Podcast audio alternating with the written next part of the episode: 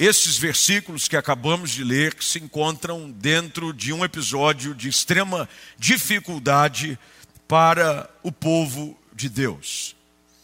Alguns versículos antes traz-se a narrativa de que um rei chamado Ben-Hadad, esse era o seu nome, rei da Síria, ele faz um cerco sobre a cidade de Samaria. E este cerco a Samaria produz um resultado de fome e necessidade para aqueles que estavam dentro do ambiente. Isso foi algo tão terrível que nos versículos anteriores, mais especificamente, capítulo 6, versículo 24, diz que quando esse Ben-Hadad, o rei da Síria, reúne todo o seu exército e cerca Samaria, o resultado foi que houve grande fome na cidade. Fome. Fome, privação, necessidade. Escassez, falta de algo. É terrível você enfrentar momentos de privação e escassez, de fome. Não somente fome de comida, porque fome de comida também é ruim. Eu não estou dizendo aquela vontade que você tem de beliscar de vez em quando. Normalmente, final de semana, então, é o dia internacional do beliscar. Você belisca o dia inteiro. Você visita a geladeira várias vezes no dia. E você sai da sua rotina de dieta, ou para quem não tem rotina, é mais um dia normal. Mas a fome, quando chega, ela é terrível. Pessoas morrem de fome. Por mais que os números da pandemia sejam assustadores, estamos chegando a quase 600 mil mortos somente no Brasil. O número de pessoas que morrem de fome ao redor do mundo é ainda mais assustador. A fome mata. Mas não apenas a fome de comida, fome de outras coisas. Fome de paz, fome de carinho, fome de propósito, falta de algo que é essencial à vida, porque o alimento, ele é essencial à vida. Se você não se alimenta devidamente, corretamente, dentro de um período esperado, por mais que você consiga ficar sem alimentar-se por alguns dias, a falta dos nutrientes produz uma morte lenta. Você vai perdendo os nutrientes, a anemia vai tomando conta do seu corpo e você vai se sentindo fraco. E talvez você já tenha visto aquelas cenas terríveis de crianças em países pobres, completamente subnutridas, magras, esperando a morte chegar, porque lhes falta alimento. Mas além deste alimento, tem muita gente hoje, quem sabe aqui presente ou até mesmo em casa nos acompanhando, que está morrendo aos poucos por causa de um cerco que fizeram à sua vida. A figura de Ben-Hadad representa o inimigo do povo de Deus. E nós sabemos muito bem de que o nosso inimigo é o diabo. E assim como um cerco, o diabo anda ao derredor. Ele procura nos cercar tentando fazer com que aos poucos nós não recebamos os nutrientes, os alimentos necessários para nossa vida, para nossa saúde espiritual. O fato é que a situação se torna tão desesperadora de que o preço das coisas sai daquilo que é o normal e esperado. Quando olhamos para os versículos seguintes, no capítulo 6 ainda do texto que nós lemos, o cerco dura tanto tempo, a fome se estende por um período tão extenso, de que a cabeça de um jumento era vendida por 960 gramas de prata. Cabeça de jumento. Qual o prato do dia? Cabeça de jumento. A ponto também de que esterco de pombo, esterco de pombo, se vendia por 60 gramas de prata. A desespero chegou a um ponto tão grande de que um dia o rei sai andando nas muralhas da cidade para ver como é que estava o povo, e ele testemunha uma discussão, e uma mulher se dirige a ele dizendo: Se o senhor não ajudar, nós vamos ter que comer, matar um filho da minha amiga, cozinhá-lo, e depois no outro dia vai ser o meu. Eu não acredito que isso iria acontecer de uma forma definitiva. Eu creio que ela quis expressar para o rei o tamanho do problema. O problema é grande. A fome é grande. A dificuldade é grande. O que fazer em momentos como esses? O cenário aqui é composto de alguns personagens, dentre eles, existe um que é reconhecido nas Escrituras como um homem de Deus. Um homem de Deus. Quem dizia isso a respeito dele não era ele próprio. Quem dizia isso a respeito dele eram aqueles que conviviam com ele. Ele, alguns capítulos antes, tem a narrativa de que ele passava constantemente na casa de uma pessoa, e a pessoa disse: Esse que sempre passa entre nós é um homem de Deus. Pessoas cheias de Deus enxergam as crises de forma diferente. Quando você é um homem de Deus, e aqui Eliseu representa essa personificação de alguém que tem uma perspectiva de Deus para os problemas, nos ensina de que por mais que a fome chegue, por mais que a escassez seja real, pessoas, homens e mulheres de Deus, olham para o problema com outros olhos. É assim que o texto nos traz a narrativa. Quando o rei ouve o problema que estava acontecendo, e ele caminha pelos muros. Eliseu estava sentado, verso de número 32 do capítulo 6. E se o pessoal da mídia puder nos ajudar, principalmente para quem está em casa e você presente, espero que tenha mantido a sua Bíblia aberta. Eliseu estava sentado em sua casa com as autoridades de Israel quando o rei mandou um mensageiro até ele. E então o mensageiro chegou e Eliseu disse às autoridades: um filho assassino mandou um homem cortar minha cabeça. Quando o mensageiro chegar, fechem logo a porta, não deixem entrar, logo ouviremos os passos deles. Falava ainda o mensageiro e começou a mensagem do rei dizendo: toda essa desgraça vem do Senhor. Alguém diz para o homem de Deus. Toda essa desgraça vem do Senhor. E por que é que nós devemos continuar a esperar no Senhor?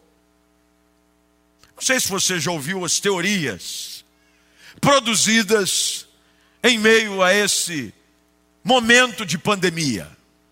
Eu já recebi algumas perguntas. Quem foi que enviou a pandemia? Foi Deus que enviou a pandemia. A pandemia é Deus punindo o povo. Como é que um Deus amoroso permite com que tantas pessoas morram por causa de um vírus?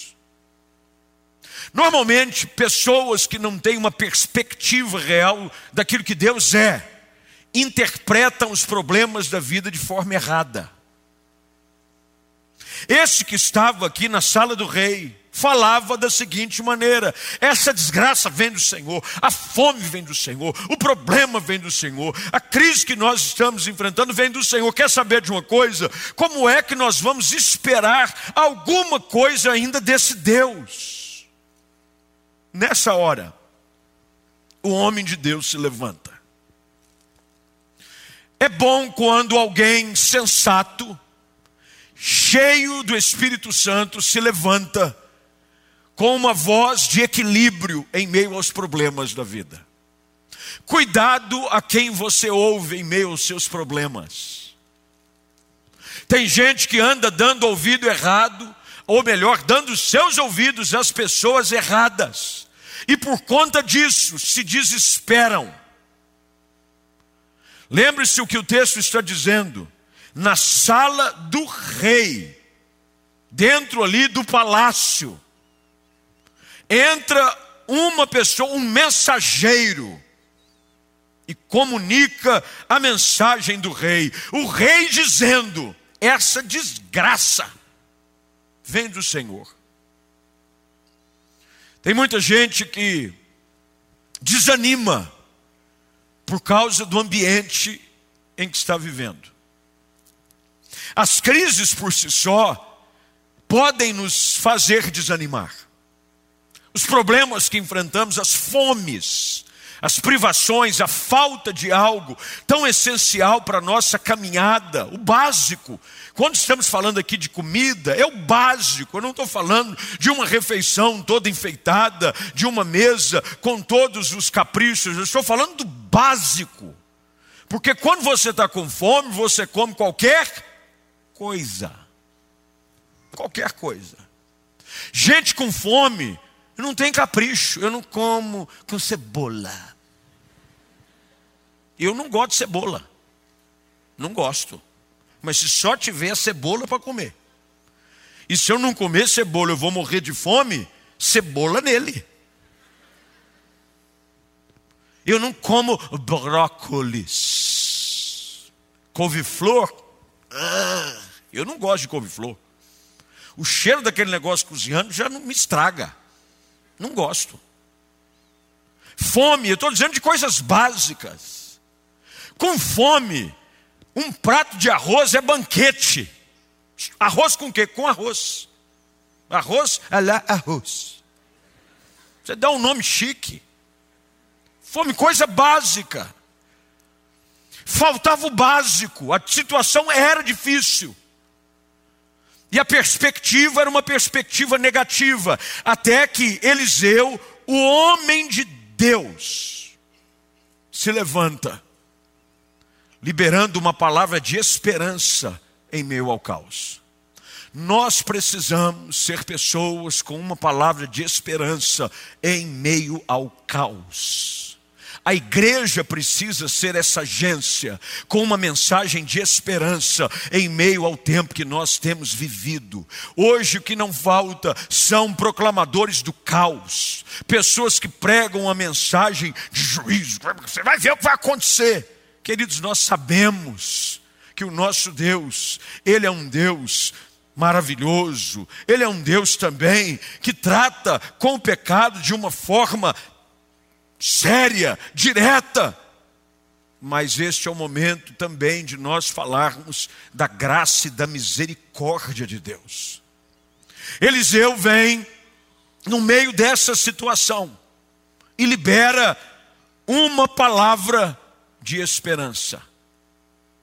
As palavras de um homem sem esperança normalmente tentam encontrar espaço no meio desse cenário todo. O texto que lemos começa dizendo exatamente isso.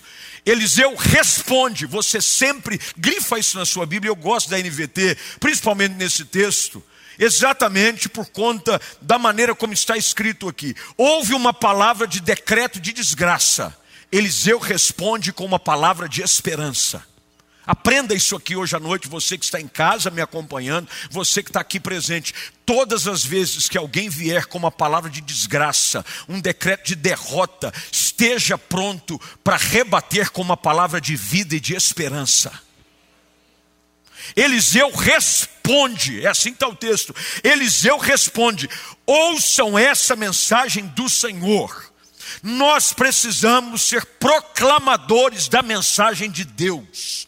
Num mundo onde a fome impera, aonde o caos está presente, aonde famílias estão morrendo por causa de inanição, falta de receber aquilo que é essencial à vida, a igreja eu e você precisamos rebater o decreto de morte que o inferno anda declarando sobre famílias, sobre casais, sobre casamentos. Hoje as estatísticas estão dizendo: o número de divórcio aumentou, o número de gente com crise, o número de gente com doença emocional. Nos últimos anos, olha, nos próximos anos, espere o resultado que essa pandemia vai produzir. Nós estamos aqui para declarar: não vai ser assim. O diabo, o mundo pode estar dizendo: olha a desgraça, olha a coisa que ruim que está acontecendo, mas nós, homens e mulheres de Deus, a igreja, a agência do Senhor na terra, precisa se levantar dizendo: a mensagem de Deus é essa, a esperança. Deus vai mudar o cenário, coisa grande vai acontecer, Deus vai te surpreender, porque essa é a mensagem que Deus espera que nós anunciemos. Eliseu responde: ouça essa mensagem do Senhor. Assim diz o Senhor. Deus sempre fala conosco nos nossos momentos mais difíceis. Deus não nos deixa entregues ao acaso. Você não vai ser vítima do destino, você não vai ser vítima do acaso, você não vai ser contado entre vítima da circunstância. Quem está no controle da sua história é Deus. Assim diz o Senhor. E vem uma palavra de vida amanhã, a esta hora, na porta de Samaria. Seis litros de farinha fina custarão apenas 12 gramas de prata. Deixa eu dar uma explicação aqui básica para você entender. Simples. Botijão de gás está quanto? Quanto? 100? Me fala onde é que onde eu compro está mais caro. Depois, quem falou que está 100 me avisa. Eu paguei 115 da última vez. 115. Tem gente que está pagando até mais caro. É a mesma coisa, é óbvio, guardado as devidas proporções. Que você hoje fosse passar num depósito de gás e tivesse lá, o gás está muito caro, a inflação disparou, a crise no mundo pegou, está tudo caro, o litro da gasolina, tem gente pagando setão, sete reais o litro da gasolina. 115, vou arredondar aqui, um botijão de gás. É como se Eliseu estivesse falando: amanhã, quando você for no depósito de gás, você vai comprar um botijão de gás a 10 reais. É glória a Deus mesmo, né? Estamos precisando desse. Deus bem que podia fazer isso, né? Você fosse abastecer seu carro amanhã, você está pagando 7 reais o litro. Se fosse amanhã, 50 centavos o litro. Glória a Deus, né, irmão? Oh, Jesus. Ouve a nossa oração aí, pai, que o negócio está difícil. O que Eliseu está dizendo, vamos ser sinceros, dentro da nossa realidade, é algo fácil de acreditar que vai acontecer? Sim ou não, gente? Não é. Não é. Olha a reação daquele que ouve a mensagem profética, uma palavra de esperança que vem da boca de Eliseu.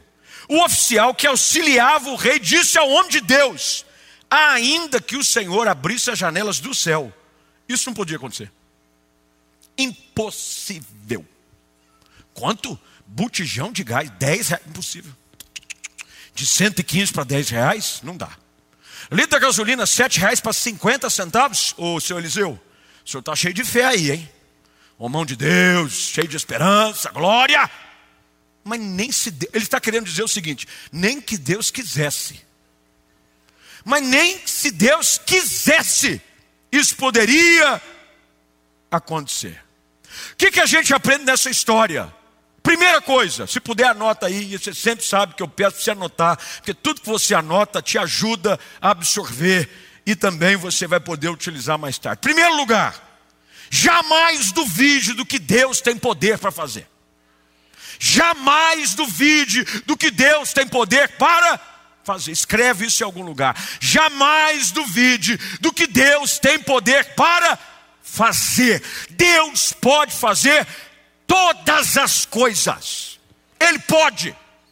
Ele pode. Ele faz estéreo, mãe de filhos. Ele dá vista aos cegos. O coxo, ele faz andar. O mudo, ele faz falar. E até os mortos, ele traz a vida. Jamais duvide do que Deus tem poder para fazer.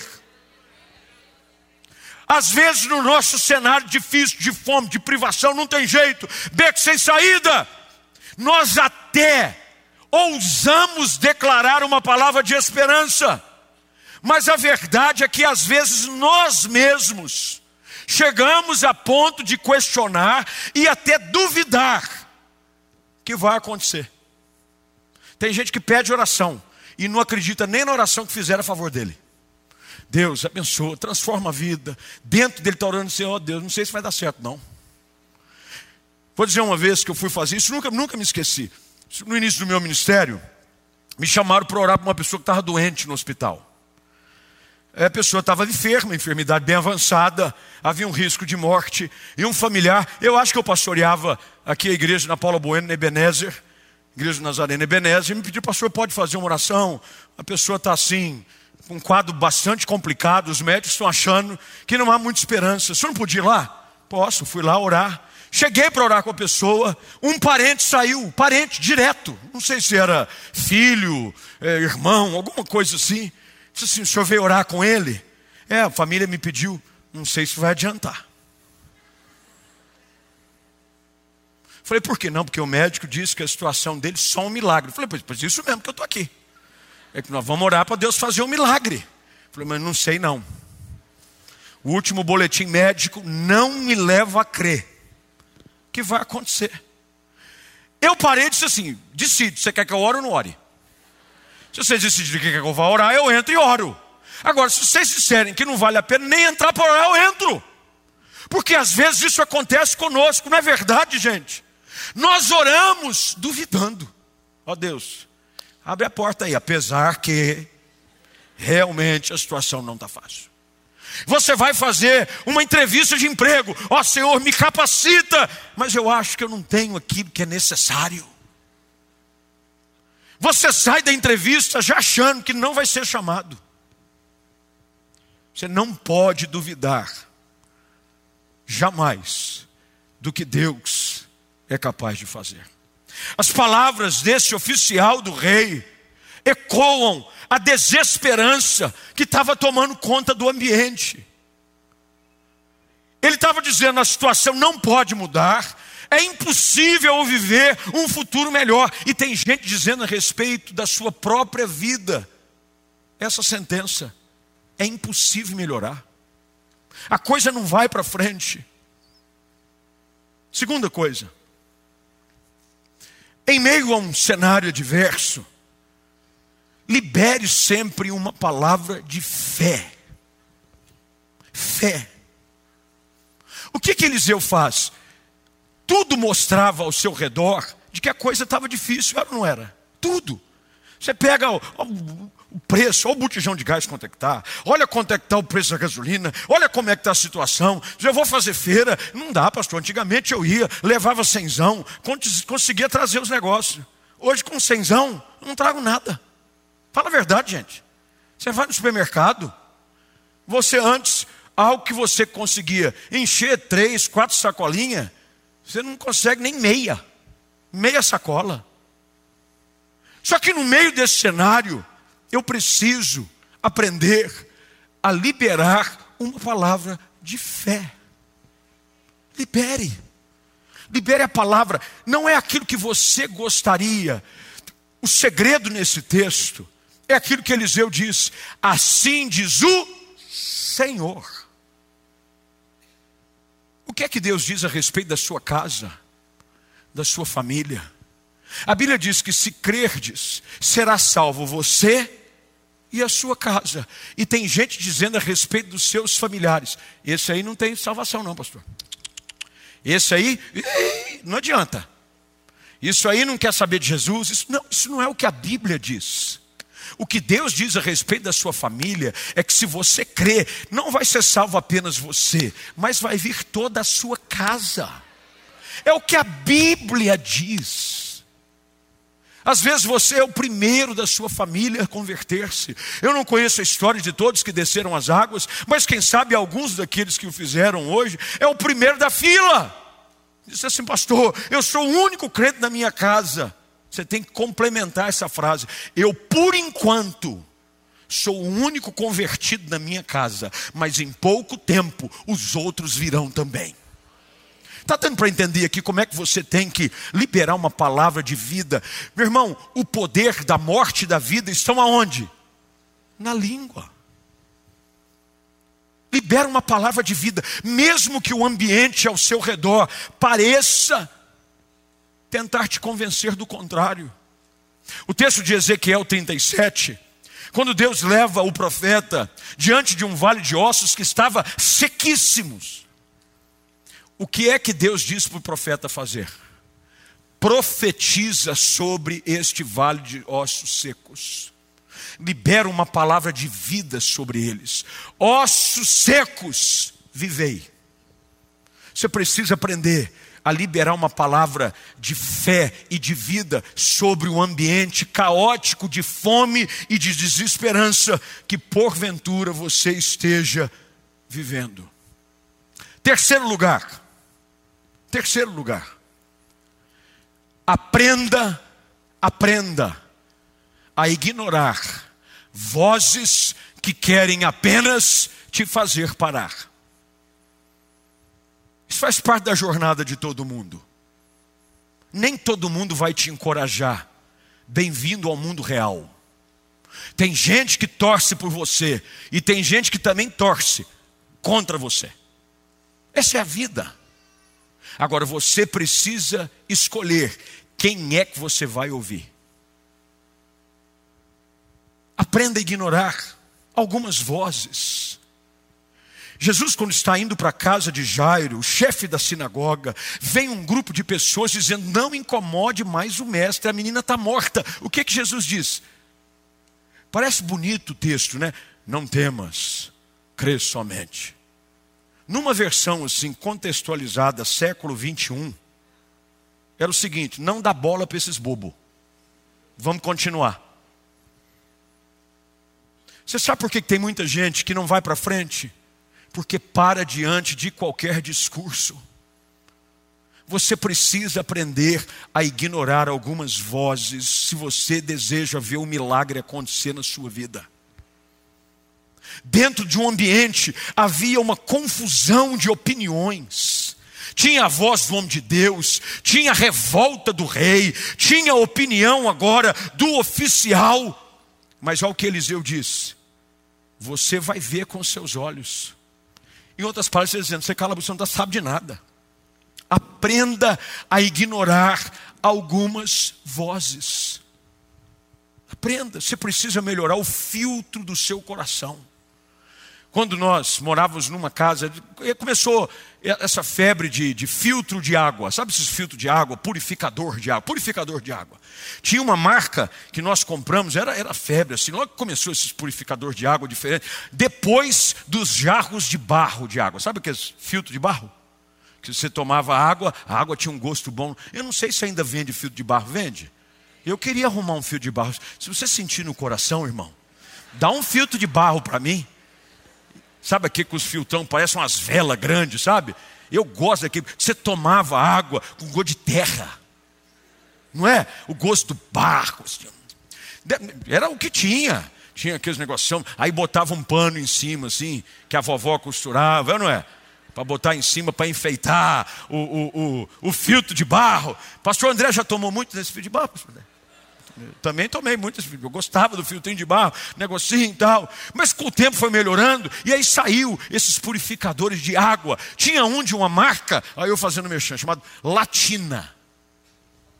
Latina. Sete níveis de purificação. Eu, eu tinha até medo, quanta impureza na água, eu tinha que purificar sete vezes. Está parecendo na mão. Mergulha sete vezes no rio para ver se purifica. Sete níveis de filtragem. Meu irmão, nosso ouvido tem que ser mais ou menos igual esse purificador de água. Se você for dar bola para tudo que você ouve no dia, você não chega no final do dia. Porque às vezes o seu dia já vem um urubu querer pousar no seu ombro e dizer: não vai dar certo. Você já começou o dia e você liga a televisão e o clima do dia já não é favorável. Ou você encontra alguém que já quer azedar o seu dia. Você tem que acionar os sete níveis de filtragem. Porque senão a sua água vai ficar suja logo. É o mesmo ambiente, às vezes ao redor de uma mesa. Tem gente que é contra, tem gente que é a favor, tem gente que não está nem aí. Você é que precisa escolher aquilo que vai abençoar o seu coração. E o que abençoa o nosso coração é uma palavra que vem direto do trono de Deus. Quando Jesus confronta os seus seguidores, dizendo que quem não comer na minha carne, quem não beber do meu sangue, não é digno de mim. Muitos os deixaram. Aí Jesus volta a palavra e diz para os doze: E vocês? Vocês vão embora também? Qual é a resposta que Pedro, que era praticamente o portador, o orador do grupo, diz: Para onde iremos? Só tu tens as palavras de vida eterna. Você precisa estar perto de gente com palavra de vida para o seu coração. Comece a ignorar. Bloqueia. Não tem um negócio de cancelamento agora? Cancela. Eu cancelo geral. Começou a querer azedar, eu cancelo. Cancellation. Cancel. Tá. Aí, sou obrigado. Tem gente que acha que a gente é obrigado a ouvir desaforo, boa educação, ofensa. Não sou, dá licença. Você precisa aprender a filtrar melhor quem tem acesso ao seu coração. Quem fala aos seus ouvidos influencia o seu coração. Quarto lugar, é quarto? Eu acho que é quarto. Se não for, virou agora. Quarto lugar. Mesmo que tentem te convencer que não dá, continue acreditando. Porque às vezes nós até saímos de um culto como esse, agora vai. Tem gente que fala, vai, já ouviu nessa época do ano? Normalmente tem aquele discurso. É, nós estamos entrando em outubro. Então, outubro, novembro, em três meses, Deus vai fazer na sua vida aquilo que não fez em três anos. Já ouvi isso, todo ano eu ouço isso. Chega no final do ano, se prepara! Os últimos três meses serão os melhores três meses da sua vida. Mas nem sempre. Pode ser que sejam os piores. Você não sabe. Agora, o que você precisa é continuar acreditando, mesmo que todo mundo tente te convencer do contrário. Olhe o que o oficial do rei diz. Ainda que o Senhor abrisse as janelas do céu, isso não poderia acontecer. Estão dizendo para ele: isso não vai acontecer. Mas Eliseu prefere acreditar contra todas as possibilidades do que ouvir uma voz de decreto de derrota sobre a sua vida. Você precisa continuar acreditando, mesmo quando todo mundo ao seu redor decidiu desistir. O oficial diz: não vai acontecer. Mas aí a palavra de Eliseu é: há um amanhã de Deus à sua espera. Eu gosto da palavra de Eliseu, porque lá na frente, verso 1 ainda, do capítulo 7, a palavra dele é: amanhã a esta hora, amanhã a esta hora.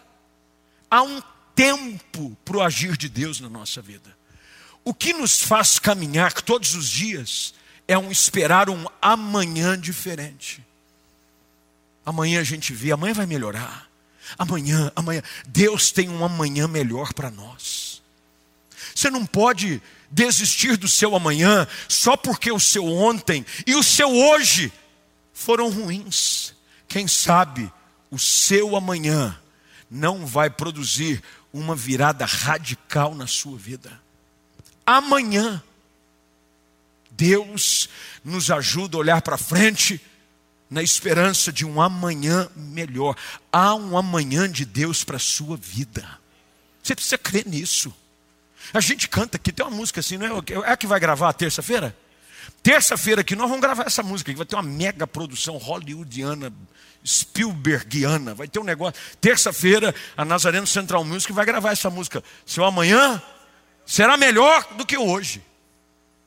Eu creio nisso, meus irmãos que o que Deus tem para você é muito melhor do que você consegue imaginar.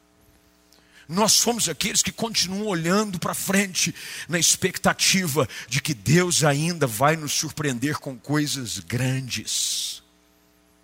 O amanhã, há um amanhã de Deus, para terminar, porque o meu tempo está chegando no fim. Eliseu responde: Você verá com seus próprios olhos. Mas ele termina dizendo: Você não vai comer coisa nenhuma. Quem não crer, quem decide não crer, jamais vai poder experimentar daquilo que Deus vai fazer. Se você não crer, você nunca vai experimentar. Você vai ser obrigado apenas a ver o que Deus vai fazer na vida de quem creu. Tem gente que hoje vive um amanhã melhor e outros ainda estão parados no seu ontem. Porque estes que ficaram parados no ontem decidiram não crer. Mas aqueles que decidiram crer não só viram, mas provaram do melhor de Deus. Eliseu confronta o oficial e diz: Você verá com os teus próprios olhos. Você não vai comer. Querida, a pior coisa que tem é ver Deus fazendo algo e não participar daquilo que Deus está fazendo. Isso é terrível. É ver o mover de Deus. É ver Deus levantando a igreja, é Deus derramando um mover profético de avivamento, levantando pessoas, e você não acreditava que isso podia acontecer, e você apenas ver e não poder participar. Não existe nada pior.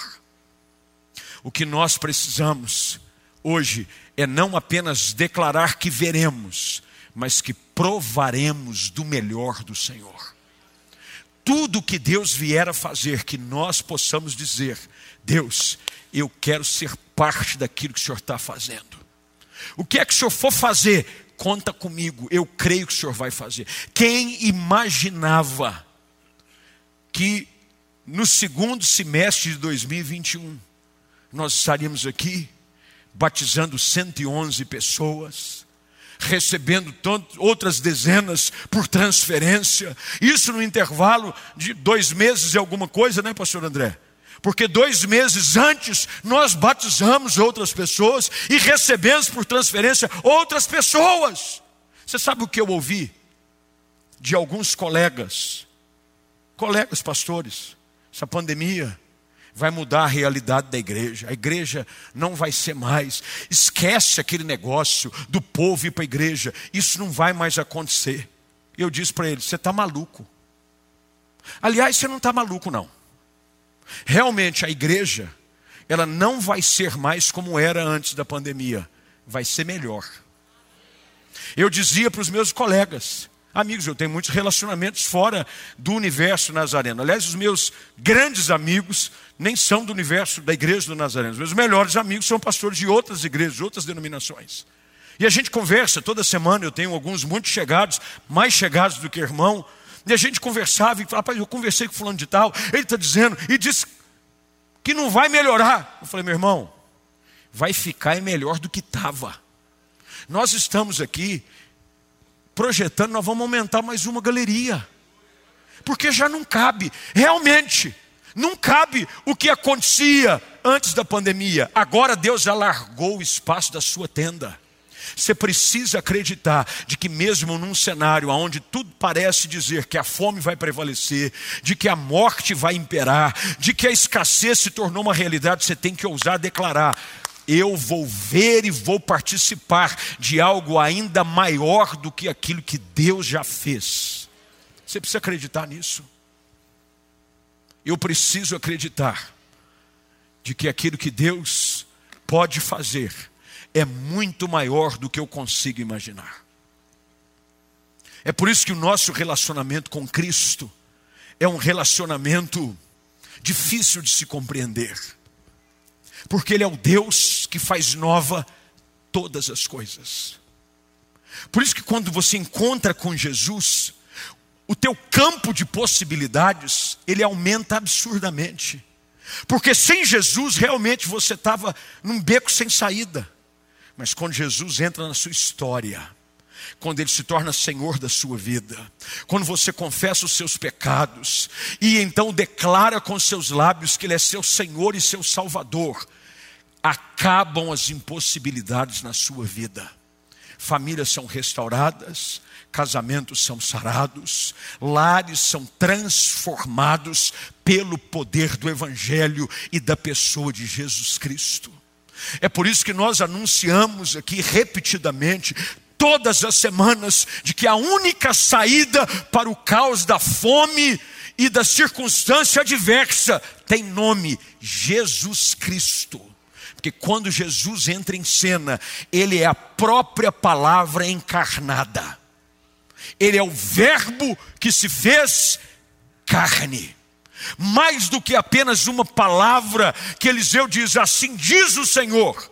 Quando Jesus entra em cena, é a palavra entrando em cena na sua vida. E quando a palavra entra em cena na sua vida, ele começa a produzir aquilo que apenas a palavra tem o poder de produzir na sua história. Jesus sempre foi e sempre será a saída para a sua história. Quando você acompanha a leitura do texto, você percebe que um pouco mais à frente, Deus usa, numa situação inesperada, alguns leprosos saem para ir para o acampamento do inimigo, e qual não é a surpresa? Porque eles disseram: bem, nós, nós não podemos entrar na cidade. Se a gente ficar aqui, fome, não tem o que fazer. Vamos lá no acampamento do inimigo. Se ele nos matar, nós morremos. E se ele não nos matar, também nós vamos morrer, porque não tem nada que fazer. Ou seja, eu não tenho nada a perder. Os leprosos chegam lá. Qual não é a surpresa? Que Ben Haddad tinha ido embora e tinha deixado para trás todos os seus recursos, todos os seus espólios, tinha deixado coisas de valores, e eles voltam para dizer para o rei: aquilo que o homem de Deus disse que Deus faria, ele fez. Se prepare para ser surpreendido com o cumprimento de uma palavra de Deus sobre a sua vida. Se prepare para ver com os teus olhos e provar com a sua boca aquilo que Deus diz que faria. Há uma mesa farta o salmista diz: Eu coloco uma mesa na presença dos teus inimigos. Tem gente que achou que ia sucumbir, que ia cair diante de um cenário adverso. Se prepare, tudo aquilo que Deus disse que faria a seu respeito sobre a sua casa vai acontecer, e você vai ser mais uma vez testemunha do poder de Deus sobre a sua casa. Você pode dizer glória a Deus para isso? Vamos ficar de pé, deixa eu orar com você. Feche os seus olhos, curve a sua cabeça.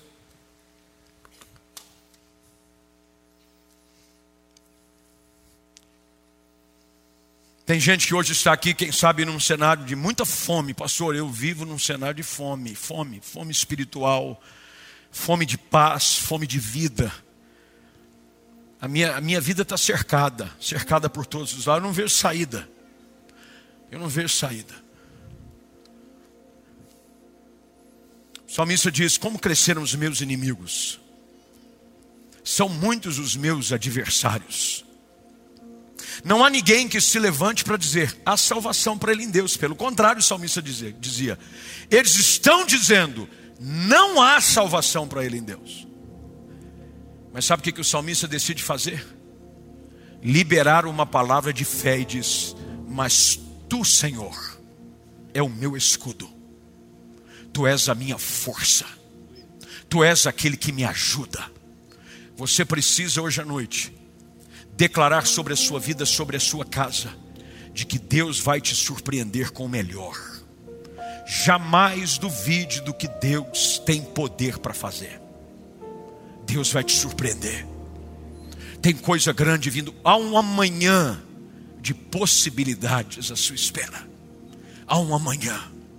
Amanhã começa uma nova semana, daqui a alguns dias um novo mês, daqui a alguns meses um novo ano, e a gente caminha de fé em fé, de glória em glória, crendo de que Deus sempre vai produzir um caminho no meio do deserto. Quando nós achamos que não há mais para onde ir, Deus vem e abre o mar.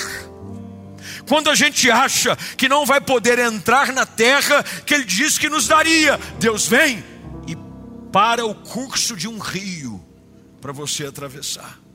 Quando você acha que não há provisão, Deus manda recurso de onde você jamais imaginaria que viria.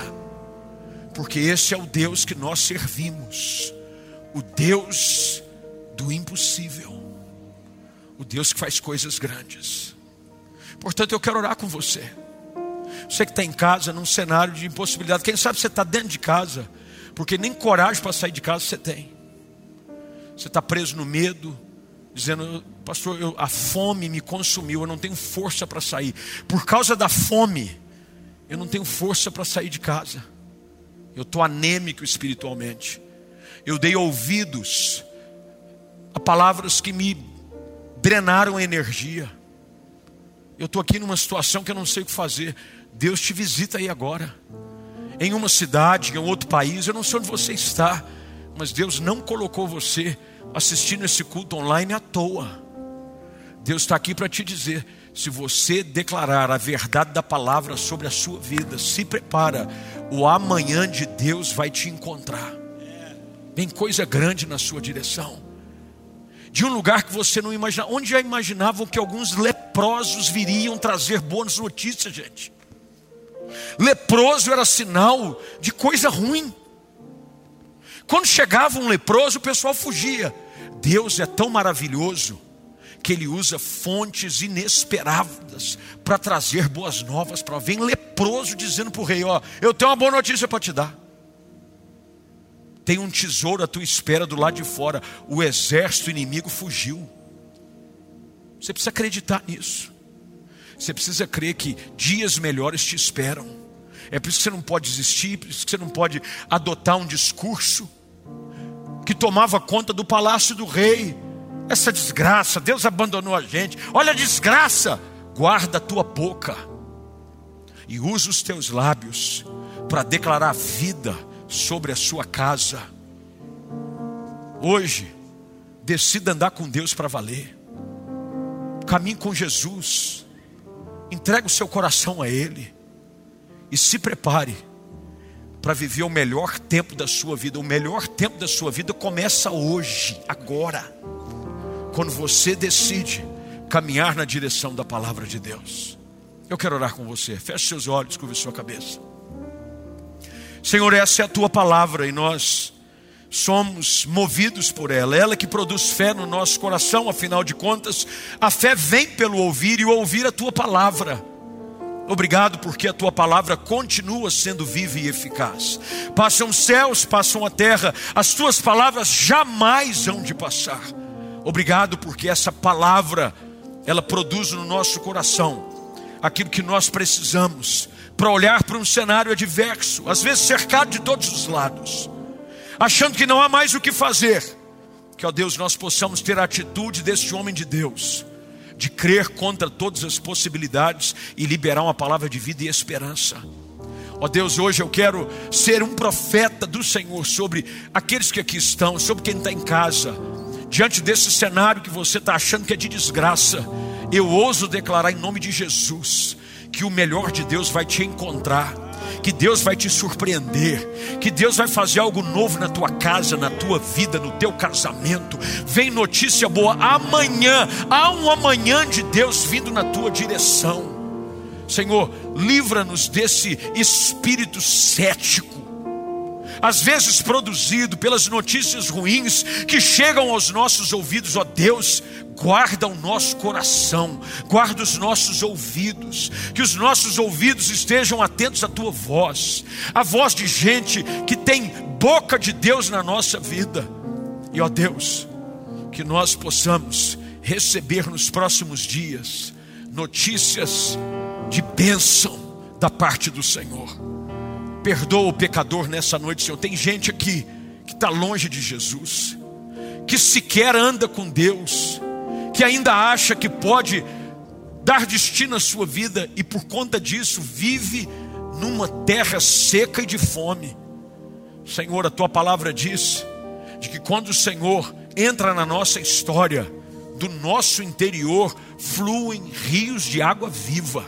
Senhor, que haja uma fonte hoje a brotar no coração de pessoas que estão secas, ao confessarem Jesus como Senhor, que eles entendam de que não há vida longe de Ti, e que, ó Deus, a partir desse momento de confissão de pecado, dizendo simplesmente: Jesus Cristo, eu sou pecador, perdoa os meus pecados, eu te confesso como meu Salvador, muda minha história. Com uma simples oração assim, eles podem, Senhor, começar a viver um tempo extraordinário. Nós assim oramos, crendo que a tua palavra há de se cumprir na vida de cada um daqueles que crerem, em nome de Jesus. Amém, amém e amém. Você pode dizer glória a Deus aí onde você está.